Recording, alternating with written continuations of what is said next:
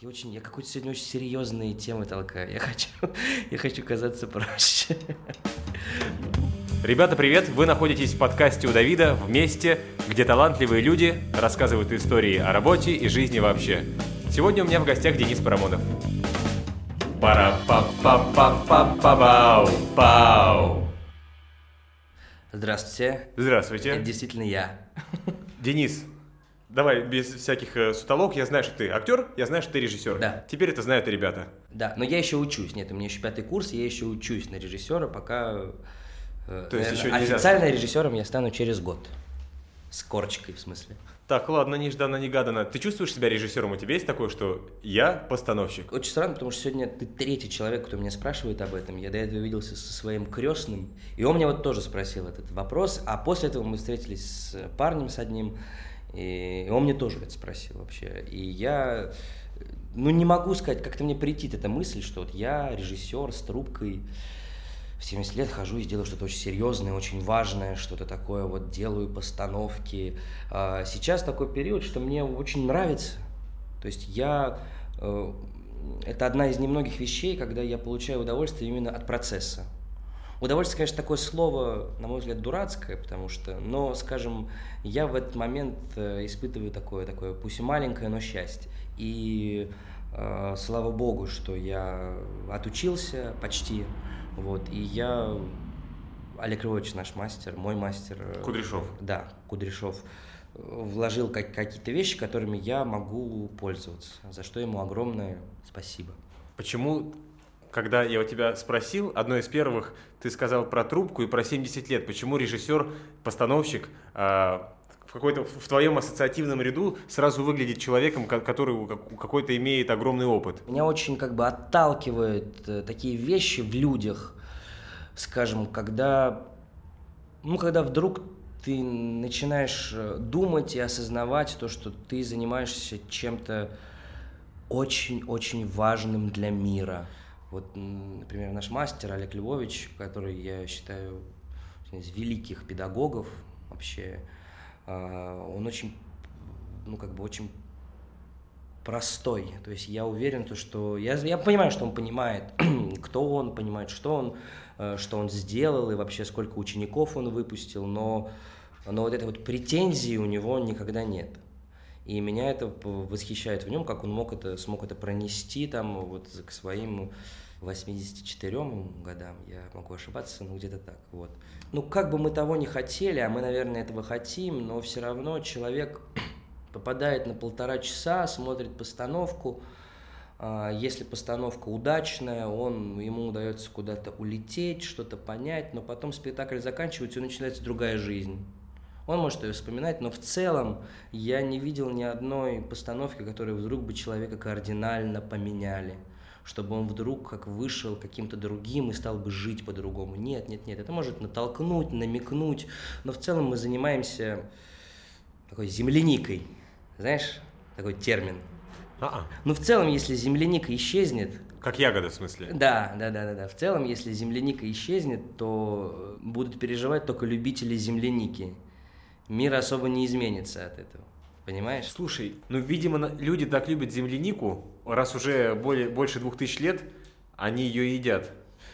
Слушай, но есть очень много людей, которые землянику не любят и спокойно себе проживают. Вот у меня, я сам из города Тольятти, бабушка, дедушка мой, дядя мой э, не ходили в театр.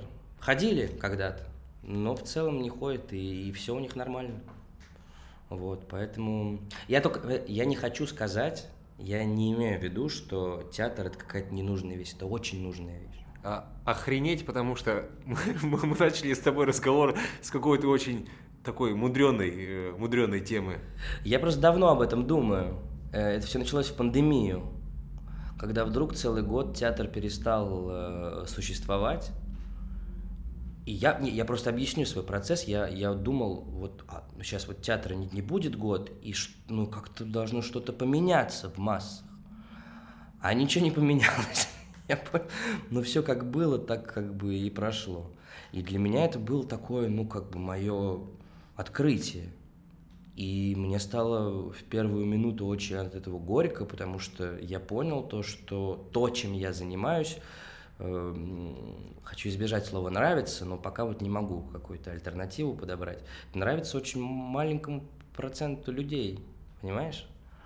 Вот мои родители, я их очень люблю, но мне кажется, если бы я не занимался этой профессией, ну, вряд ли бы они ходили так много, как сейчас ходят, там, на меня или куда-то. И, и опять же, это я не осуждаю. Это нормально. Ну, вот так это. Вот. В пятнадцатом году вот теперь начнем с тобой. Да. Нормальные ничего, вопросы. Ничего, что мы тогда прям... Не-не-не, ты что, ты что, ты что? Просто это же, это же то, как должно быть. Ну да. Ну, Просто поэтому- разговариваем. В пятнадцатом году ты закончил э, колледж Табакова. Да, да. Ты уч- уже работал в табакерке и продолжал на ней работать. Да, я там работал три года.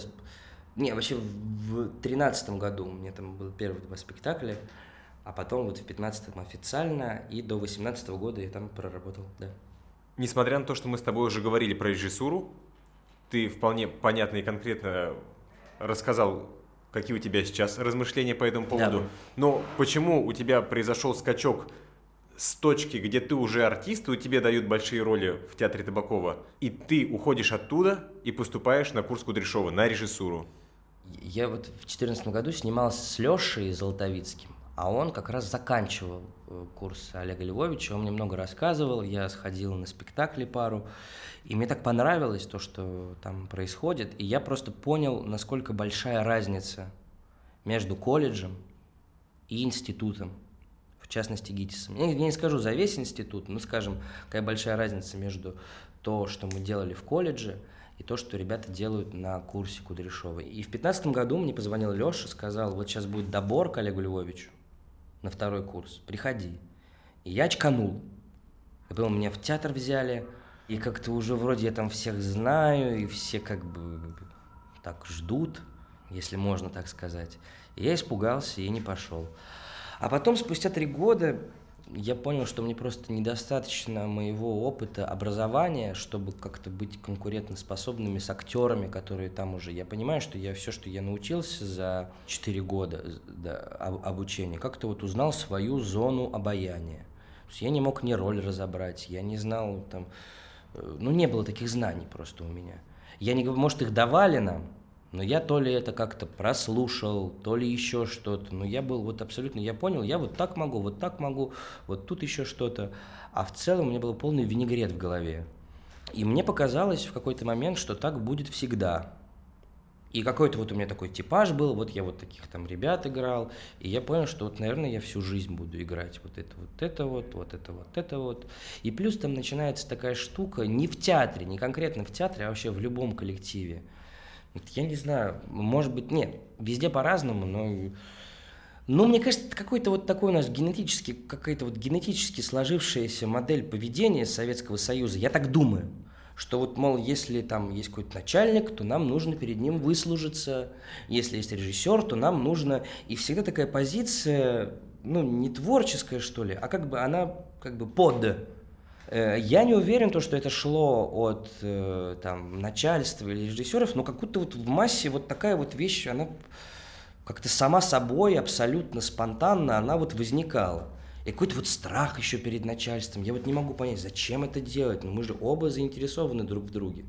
Потому что страхом...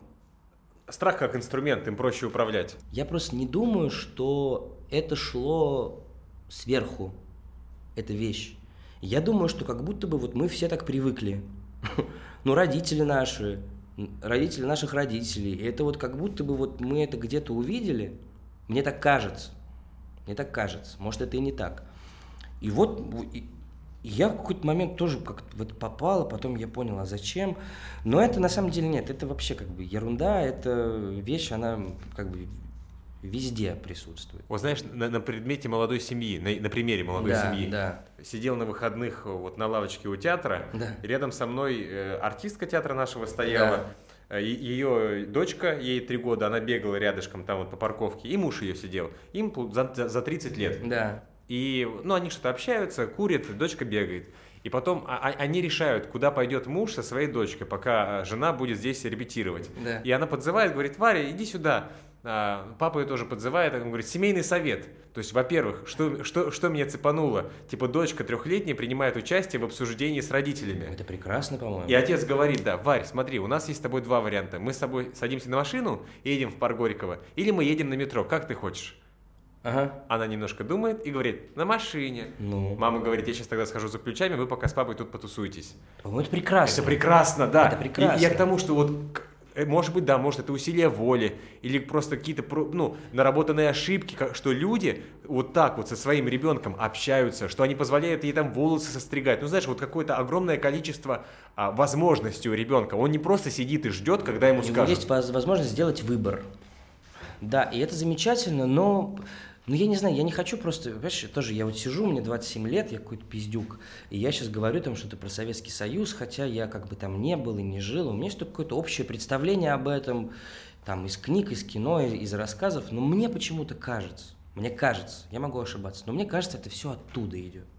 Это все оттуда, э, потому что, насколько я понял, что все там держалось на каком-то страхе. Получается, что ты уже на сцене играешь почти 10 лет. Ну, ты просто сказал про 13 год. Да, да, почти 10 лет, да, да. Ты замечаешь уже за эти 10 лет, что так, в общем, в длине жизни не сказать, что это прям до хрена как много, но вообще это 10 лет. Да. Ты замечаешь, что уже начинаешь повторяться, когда играешь? Да, конечно, конечно. И я бы не сказал, что это плохо, но особенно в институте. Олег Павлович так говорил, что говорит, он говорит, плохой актер, у которого много штампов, а гениальный актер, у которого их очень много. Я бы не сказал... Не, естественно, конечно же, что каждую роль, я, ну, я так думаю, нужно как-то вот по-новому что-то в себе раскрывать, делать ее, искать. Но бывают обстоятельства, скажем так, когда на это просто не хватает времени. А, хотя это все, конечно, по, по большому счету отмазки. По большому счету это отмазки, но если мы ставим процесс создания спектакля на поток, что он повторяется из раза в раз на протяжении многих лет, мне кажется, что эти вещи неплохи. Потому что мы же не для себя играем спектакль. Mm. Вот друг перед другом, и сейчас мы можем здесь что-то попробовать, рискуя. Все-таки приходит зритель, который платит за это деньги. И, ну, конечно же, ответственность возрастает. И я думаю, что ну, как бы это ремесло актера, иметь в себе какие-то вещи, наработанные, найденные тобой когда-то, чтобы можно было их в какой-то момент использовать. Станиславский сказал, что не всегда же будет вдохновение. Это еще Станиславский сказал. Да, поэтому нам нужна школа, нам нужна база, чтобы не зависеть от вдохновения, а делать какие-то вещи, которые бы всегда нас выручили. И повтор, в том смысле, который ты говоришь, это, ну, по сути, то, что он сказал. Только он, наверное, имел в виду больше систему в плане э, поведения актерского, но я думаю, это сюда тоже подойдет. Я понятно сказал, нет? Ну, с одной стороны, ты описал штампы, то есть какие-то повторяющиеся ну, наработки. Да, да, да. С другой стороны, сейчас, чем ты закончил, что есть э, система актерского поведения, о которой говорил Станиславский, который, в принципе, наверное, как я понимаю, да. можно назвать школой. Ну, так они так и называют, вот, да. Да, что как бы, ну, по факту во время обучения мы нарабатываем эти штампы. Ну, ну да, ну как бы это просто такое слово штамп, оно как бы закрепило за собой такую какую очень негативную. Да. да, но я не считаю, что это плохо. Мне кажется, у актера они должны быть. У нас просто на курсе. Но они молодые просто еще все в основном, очень максималисты такие, знаешь, все они там 22, 23, и они так жизнь видят, вот черное или белое. Вот так. я иногда слушаю их, конечно, мне так приятно их слушать, но потом я думаю, ну, это же все пройдет. И вот это вот у нас было какая-то на втором курсе, что-то кто-то там Олег Львович сказал, они говорят, а я вот не хочу, я хочу тут прожить, прочувствовать, а ты сейчас прочувствовал, не прочувствовал. Я думаю, прекрасно, прекрасно, да, прочувствуйте, но невозможно, ну не хватит никаких, никакой энергии у тебя не хватит, ты закончишься через если каждый раз будешь пытаться прочувствовать, а если еще не получается, ты потом себя коришь за это, ну нет, нет, нет, это тоже техника. Как ты думаешь, театр должен быть актуальным? Когда режиссер ставит спектакль, он должен понимать, в какое время он живет, или он и постановочная группа могут делать спектакль, отталкиваясь исключительно на своих переживаниях. А мне кажется, если тебя это трогает прежде всего, то это и всех остальных будет трогать. Актуальным, если тебя трогает что-то, что сейчас актуально, то э, да. Но я думаю, что если это попадает в режиссера прежде всего, значит, это попадает и в очень большое количество. Если в тебя попадает, значит, и в миллион других людей это тоже попадает, знаешь. А вот не могу понять, я пытаюсь расшифровать то, что ты сказал, но я не понимаю. Ну, грубо говоря, вот сейчас у нас какая актуальная повестка? Спецоперация, да? да? А, можно сделать спектакль про там, про войну. И я думаю, что сейчас все тексты на самом деле так и звучат в связи под этой, под линзой вот этого события. Но с другой стороны, если вдруг ты будешь делать дам с собачкой, понимаешь, про какую-то настоящую чистую любовь между двумя людьми, которые, казалось бы, вообще абсолютно не должны были встретиться и влюбиться. Если в тебя это попадает, значит, это попадает. Хотя, хотя тема, казалось бы, сегодня не очень актуальна. То есть зависит от режиссера, от того, насколько его, в него это ну, попадает. Да, да, конечно, конечно. Ну так все на самом деле. Это не только с режиссурой, так совсем вообще на свете. Ну вот нравится тебе что-то делать, если искренне это нравится делать, если ты хочешь, если ты чувствуешь, если ты без этого там жить не можешь, значит, это и другим людям будет нужно. И тут вопрос не актуальный или не, или не актуально, а в том, как э, э, горишь ли ты этим. И вот тут только такой критерий.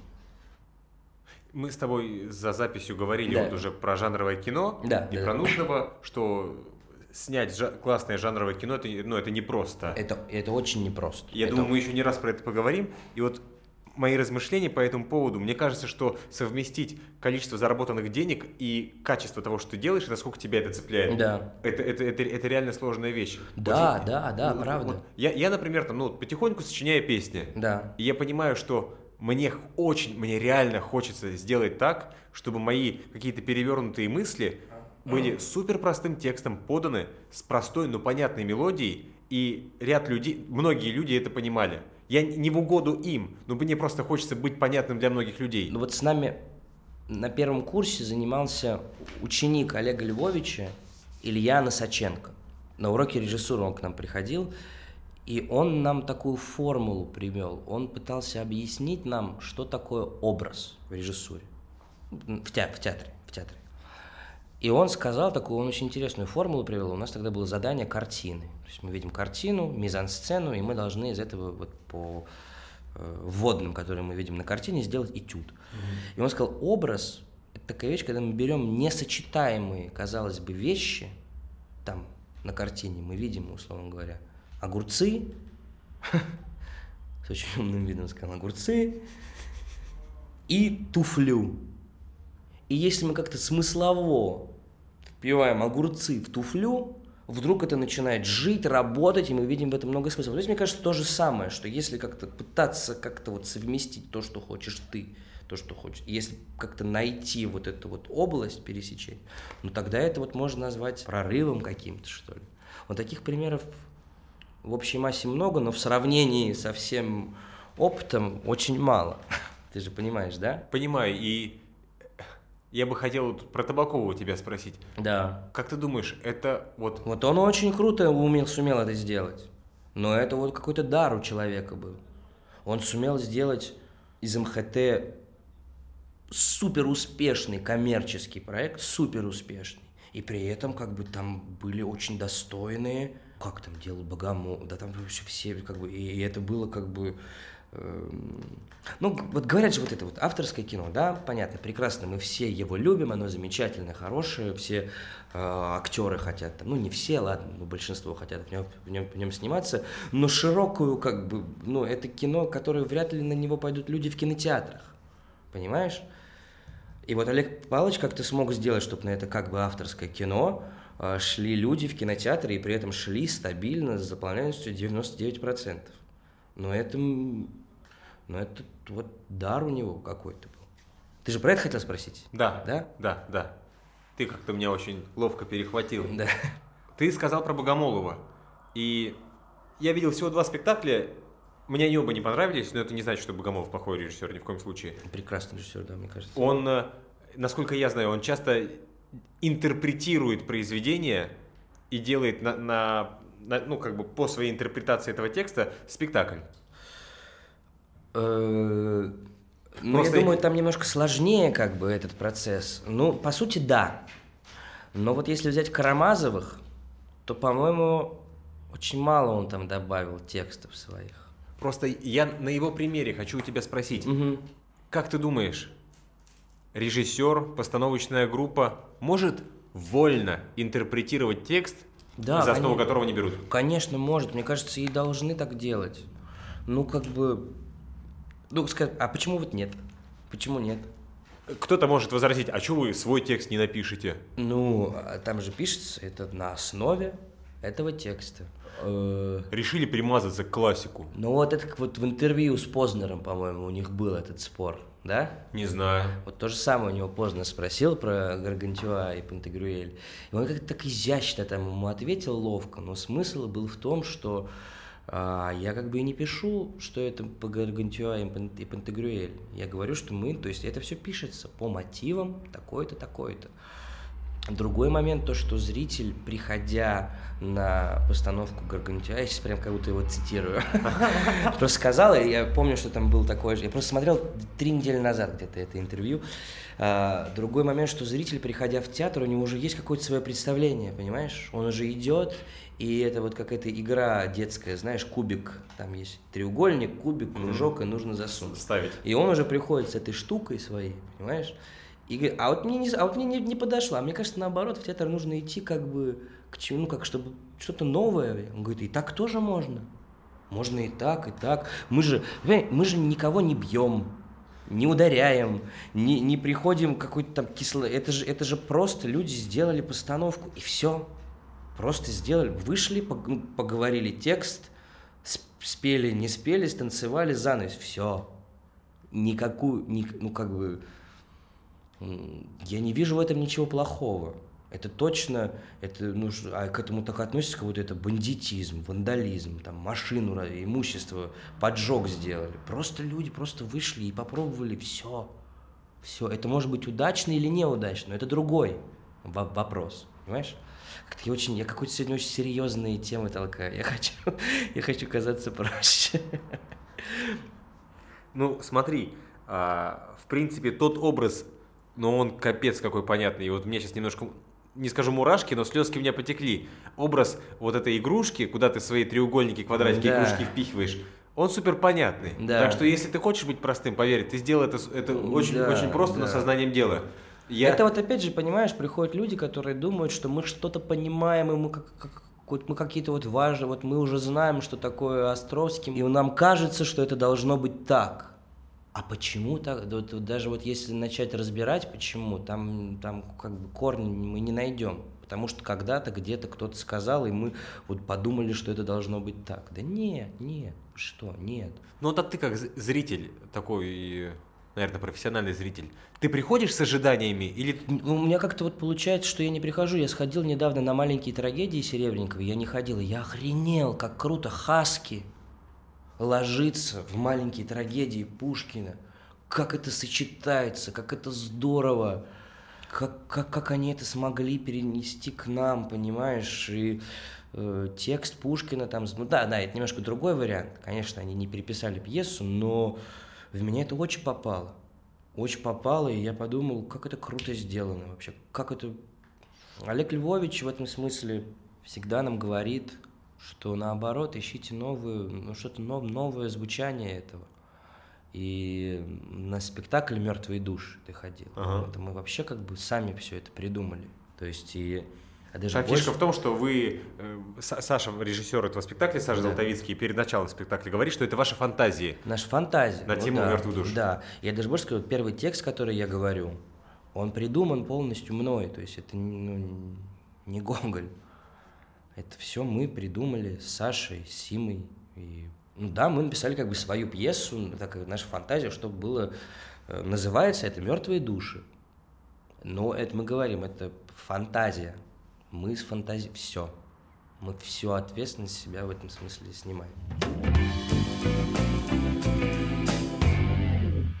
Тебя в кинопоиске там с десяток проектов есть. Ты начал сниматься, будучи ребенком. Да. Ты когда снимался ребенком, кто больше хотел, чтобы ты играл? Ты? Я всегда, я всегда хотел с самого детства актером быть и как-то вот тут, в этих кругах тусоваться. А букву «Р» ты выговаривал? Да, Да? да. Просто всегда. интересно, ну это был актер или актер? Не актер, я говорил, да. Да, мне как всегда хотелось, я не знаю, у меня даже особого выбора как не стояло, куда идти. Я вот сразу понял, что хочу вот тут быть. Про кино и жанровость мы говорили. Вот Да. тебе там 8-9 лет, ты снимаешься в фильме «Любовь-морковь». Да.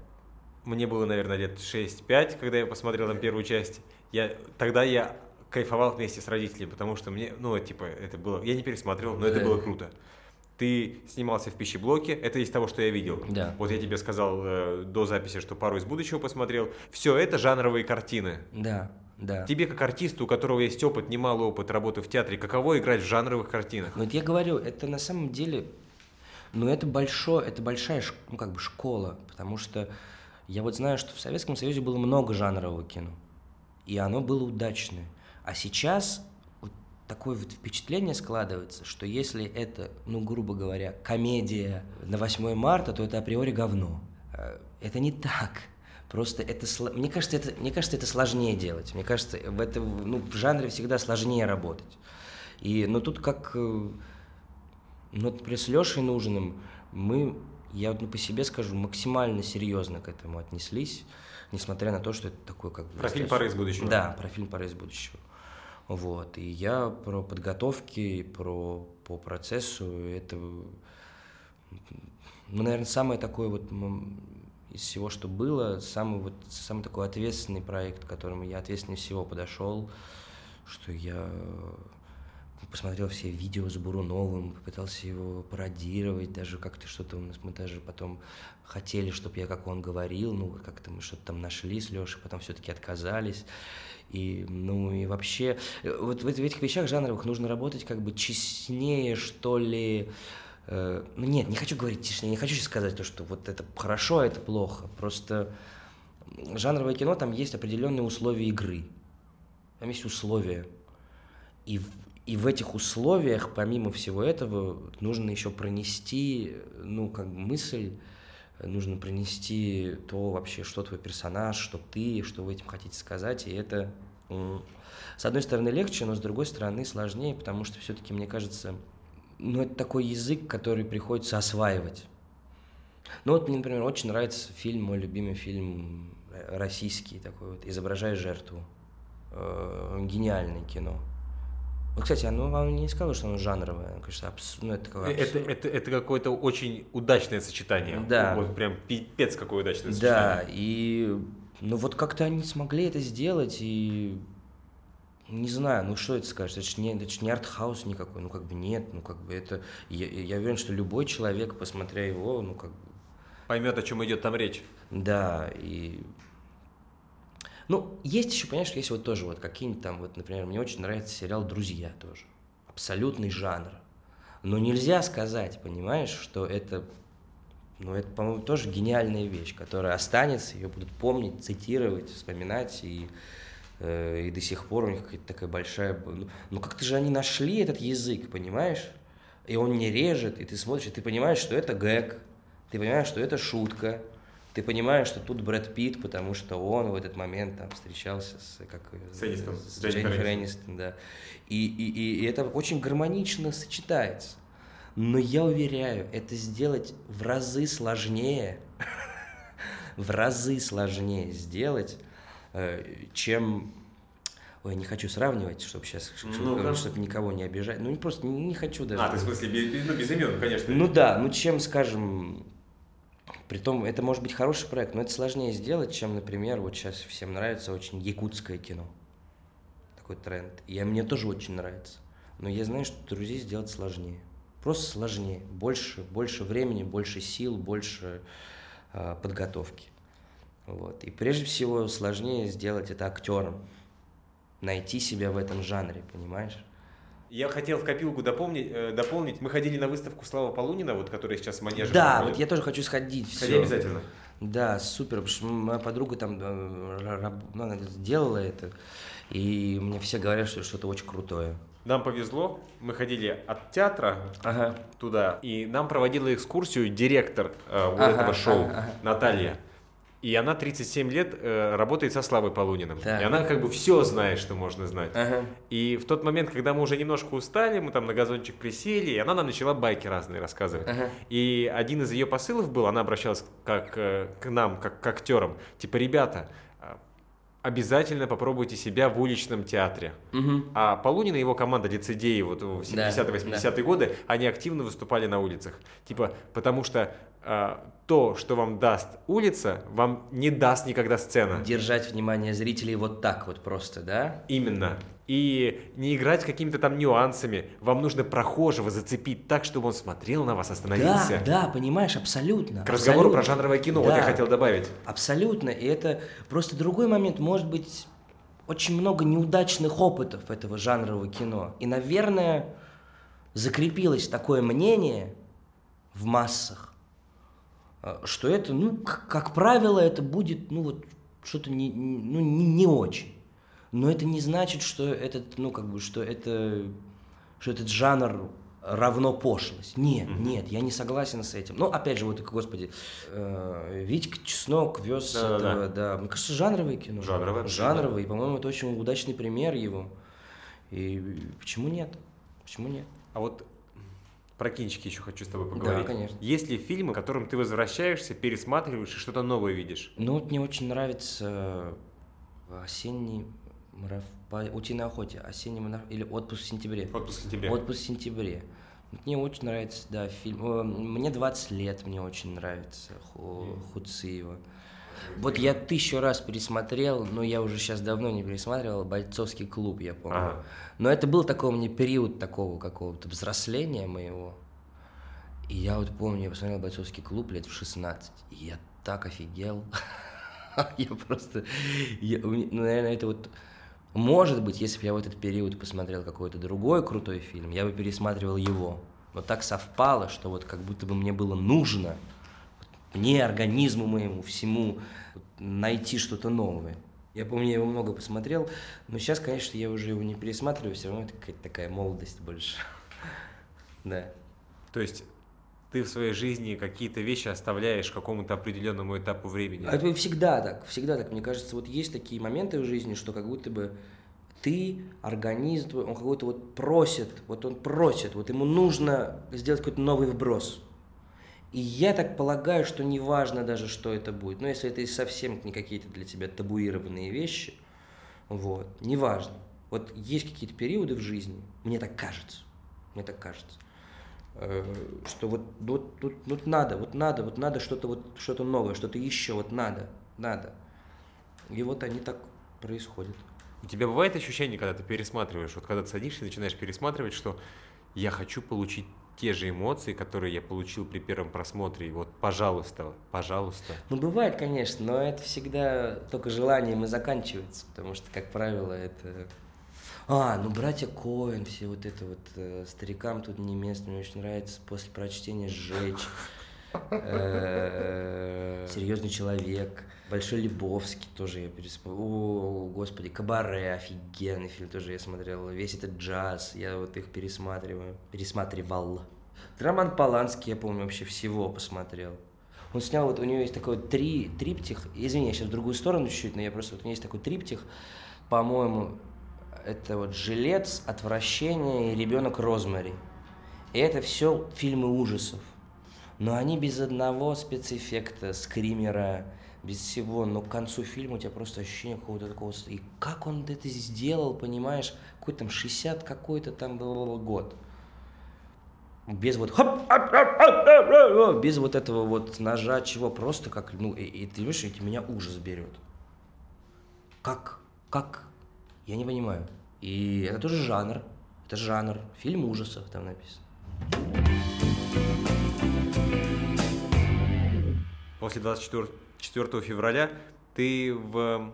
Будучи режиссером, будучи артистом, ты начал, ты начал по-другому местами играть и разбирать роли. роли. У тебя на это время сложился твоя премьера, премьера твоего спектакля со студентами, вот с твоими, с твоими однокурсниками, да, с, да. с Меньшикова. Ну, если честно говорить, нет. Если сейчас можно, конечно, сказать, да, начал что-то, что-то начал, но нет, не начал. Э, в работе, ну, у нас просто спектакль вот «Мертвые души», он как бы вообще вот про власть, так скажем, про, ну, про то, как человек становится, вот у него вот этот вот опухоль это появляется. Там да, а вот если про нашу работу говорить, нет. Ну там и темы такой нет.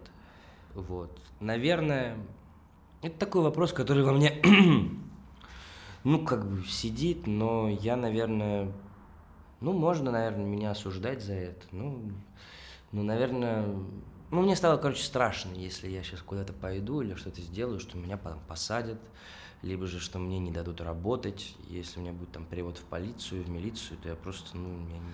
А я понял, что, наверное, мне, наверное, есть что терять. И да, наверное, кто-то другой бы все бросил бы, там, пошел на митинг или еще куда-то, или еще куда-то. Я этого не сделал. Корю ли я себя за это? Нет, не корю. Я просто поставил на чашу весов там, вот, свое образование, свое... И понял, что, наверное, не готов я все бросить. И, наверное, это бесчеловечно, но я попросту испугался. Испугался как-то открыто выражать свою позицию. Знаешь, мне больше интересно понять, вот 4 месяца уже почти прошло. Да. Ты, ты почувствовал какую-то психологическую травму. Да, я помню, я рыдал, когда узнал все про это. Я даже не ожидал от себя. Я стоял утром, читал все это. Я, стал, я разры, ну, просто разрыдался. А разрыдался от того, что я не понимаю, то есть я не понимаю, что я могу сделать в этой ситуации. Я не понимаю, как я могу... То есть я понимаю, что я не медийная никакая личность. То есть мое мнение, ну, напишу я сейчас пост. Хорошо, написал пост. И что? Ну, я понял, что ну, ничего не изменится пойду что, пойду на ми... ничего же не изменится как будто бы. Потом стал читать много вещей. Ну да, я отправлял, что-то отправил там в фонды. Но опять же, я какой-то вот себе такой почувствовал. Ну, самое ужасное, я вот не понимаю, что я, что я, как я, что я могу сделать. Ну, могу, да, могу деньги в фонды перечислять, могу. Но это же галочка для себя больше. Ты как бы с собой на такой сговор идешь. Я вроде что-то сделал. Ну, не вроде, наверное, да. Я просто вот смотрю выпуски там Дудя, э, как ее зовут-то? Гордеева? Да. И я вижу, какие они красавцы. Кто-то там уехал, занимается, а потом думаю, ну да, они круто сделали, потому что у них много денег, они могут уехать в другую страну и как бы, ну, и начать там... А я что, у меня студенческий билет, что там, 15 тысяч на карте, и, и куда я поеду? Да и другой момент, я не хочу никуда уезжать. Я не хочу, это моя, ну как бы это моя страна. Я хочу быть тут, я хочу... Я до сих пор до себя как бы не ответил на этот вопрос. И я вижу очень много в Инстаграме людей, которые говорят, вот вы там русские, пам -пам -пам ну, наверное, не имеют права такое говорить, но с другой стороны, ну а, ну а как бы, а что я сделаю-то? Ну что я могу сделать? Ну, я не готов, у меня нет какого-то, у меня нет даже какого-то какой-то моральной силы, понимаешь? Ну и моральной силы, и желания нет. Я все, что я хотел, это я хотел заниматься профессией своей. И хочу и продолжать заниматься. То... Ну, да, да, прости. Не, то, что я сейчас скажу, это будут слова вот Давида, которым вот я хочу стать, угу. и потихоньку как-то очень так э, нерегулярно становлюсь. Угу. Мне кажется, самое важное, что я, ты и другие люди могут в данный момент, вот в таких предлагаемых обстоятельствах, когда в мире происходит просто война, это понять, что такое хорошо и что такое плохо, что такое добро, что такое зло, ну, для да. себя определить. Вот, мне кажется, то, что умирают невинные люди, это определенное зло. Согласен.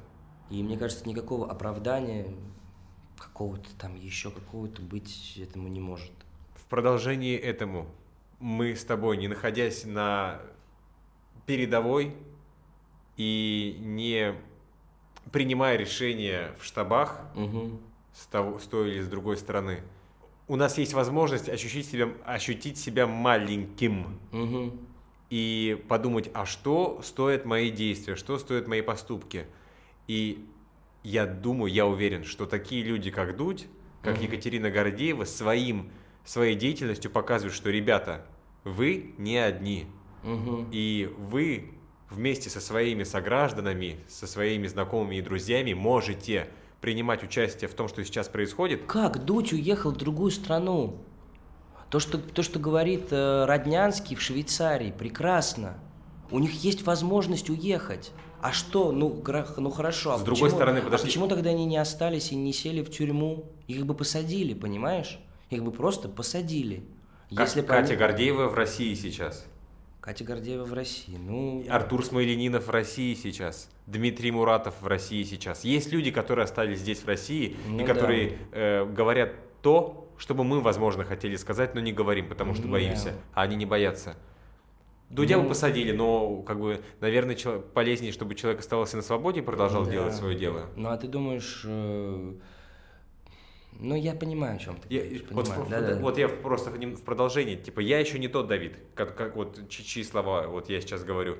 Вот человек, который ощущает, что он не один, он доверяет, что рядом с ним есть много других людей таких, которые регулярно, системно, системно помогают разным фондам. Не обязательно, которые собирают гуманитарную помощь беженцам, угу. а которые помогают там справляться детям, взрослым с болезнями какими-то очень угу. критическими. Вот им не повезло в жизни, судьба ему у них так повернула и какие-то другие, ну, какой-то другой участие принимать в такой глобальной помощи.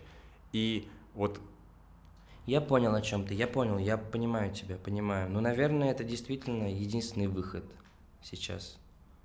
Не думать, что ты вот капелюська такая, которая, от которой ничего не зависит, и единственный выход – это проживать свою жизнь, а, ну, с целью вот я сам, я сам, угу, я, я вот один, а остальной мир один. Ну, кстати, я об этом не думал, правда. Я, я не думал, что... Ну, вообще спасибо, спасибо. Я почему-то не думал... Ну, я, да, сказал, что мне страшно было все это делать. Но, может быть, действительно это будет каким-то первым шагом вот наша встреча, чтобы пойти куда-то, что-то сделать. Надо сделать, надо сделать, обязательно надо. Ты не подумай, я ни в коем случае не нет, думаю. Нет, нет, нет, наоборот, я просто давно в себе этот диалог веду, понимаешь? Все равно, я думаю, в каждом человеке, который как-то сегодня, ну, ну, находится в этом несогласии, но все равно каждый день какой-то диалог ведет с собой. И, ну, вот, думаю, это хороший пример по поводу Гордеева, Гордеева и Смоленинова. Наверное, это правильно. Я имею в виду правильно, что ты мне сейчас сказал об этом, и спасибо. Спасибо тебе. А, если ты не против, я еще хочу поговорить о прошедших э, четырех, ну, там, трех с половиной месяцах. Да. Мне просто интересно, за эти три с половиной месяца, ну, не будем делать из себя святых таких, которые там в это время не смеялись, не радовались, не, конечно, не получали удовольствия.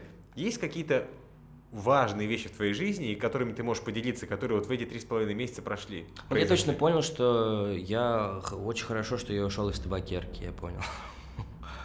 Ну, как бы, я как бы перестал э, жалеть, я как бы понял, что все было правильно. Причем прекрасные, я повторюсь, там прекрасные актеры, очень талантливые, все, но я понял, что я бы, наверное, находясь там сейчас, испытывал бы какой-то дикий, дикий внутренний дискомфорт. И во мне бы это, ну, я не знаю, как бы это смогло во мне уместиться. Как ты думаешь, по-твоему, чем самое главное качество у артиста? Мне кажется, это его... Ой, кстати, интересно, его гибкость, мне кажется. Его гибкость и его риск. Риск кинуться во что-то, в чем ты совершенно не силен. Ну, пойти вот из там, артхаусов жанровое кино и суметь там найти. Есть же прекрасная актриса Мэрил Стрип, которая вот, ну она же вот вообще вот в любой вообще просто я восхищаюсь. Это, это выбор Софи и понимаешь и, и это как ее Мама Мия. ну как бы и везде ты смотришь, думаешь, ну как ты вообще, как ты, что ты делаешь? Как ты так можешь? Ну, это какая-то огромная работа проделать. Вообще, блин, работа... Не бывает, мне кажется, такого, что вот он одаренный, а он не одаренный. Бывает, да, бывает, но это каких-то там 3-5%, допустим. Бывает только какое-то усердие, усердие, трудолюбие и какое-то желание вгрызаться, вгрызаться, вгрызаться в это, не оставлять. Но это не только к артистам относится. Это вообще, вообще я бы так не, не разграничивал. Вот, там, я почему сказал артист? Да. Просто потому что ты артист. Нет, да, да, но это так в любой, мне кажется, так в любой профессии, понимаешь, в любой, как бы, это вот везде. Вот мы просто с моей девушкой спорим долго. Вот она говорит, что есть э, талантливые люди, есть неталантливые. Мне кажется, все люди талантливые. Просто кто-то с этим как-то работает, кто-то это...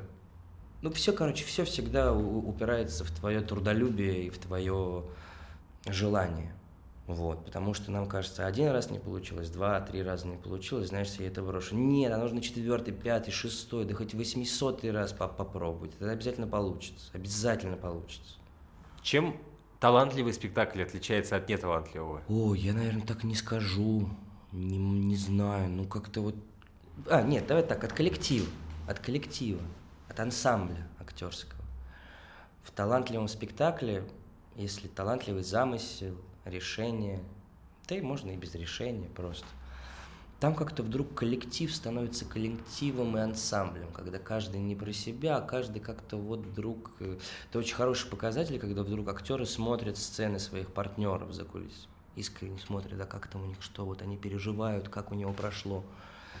И тогда уже не важно, какие там будут декорации, еще что-то. Тогда вот этот коллектив складывается, ансамбль складывается. Как, что для этого нужно сделать режиссер, я не знаю это какая-то вот всегда уникальный момент. И тогда спектакль можно и по 20, по 30 лет играть. Ну, нет, 30 перебор, наверное, и 20 перебор, но... Но десятку точно можно, потому что тогда вдруг тут все... Ну, какие-то неуловимые вещи, понимаешь? Вплоть до паузы, до паузы, как и вот... А как-то вот он чувствует, он чувствует, что это нужно сказать или короче, и вот она... Э, но что для этого сделать, рецепта, мне кажется, нет. Откуда ты черпаешь вдохновение для продолжения работы и вообще для того, чтобы комфортно себя ощущать ну? Из, из жизни.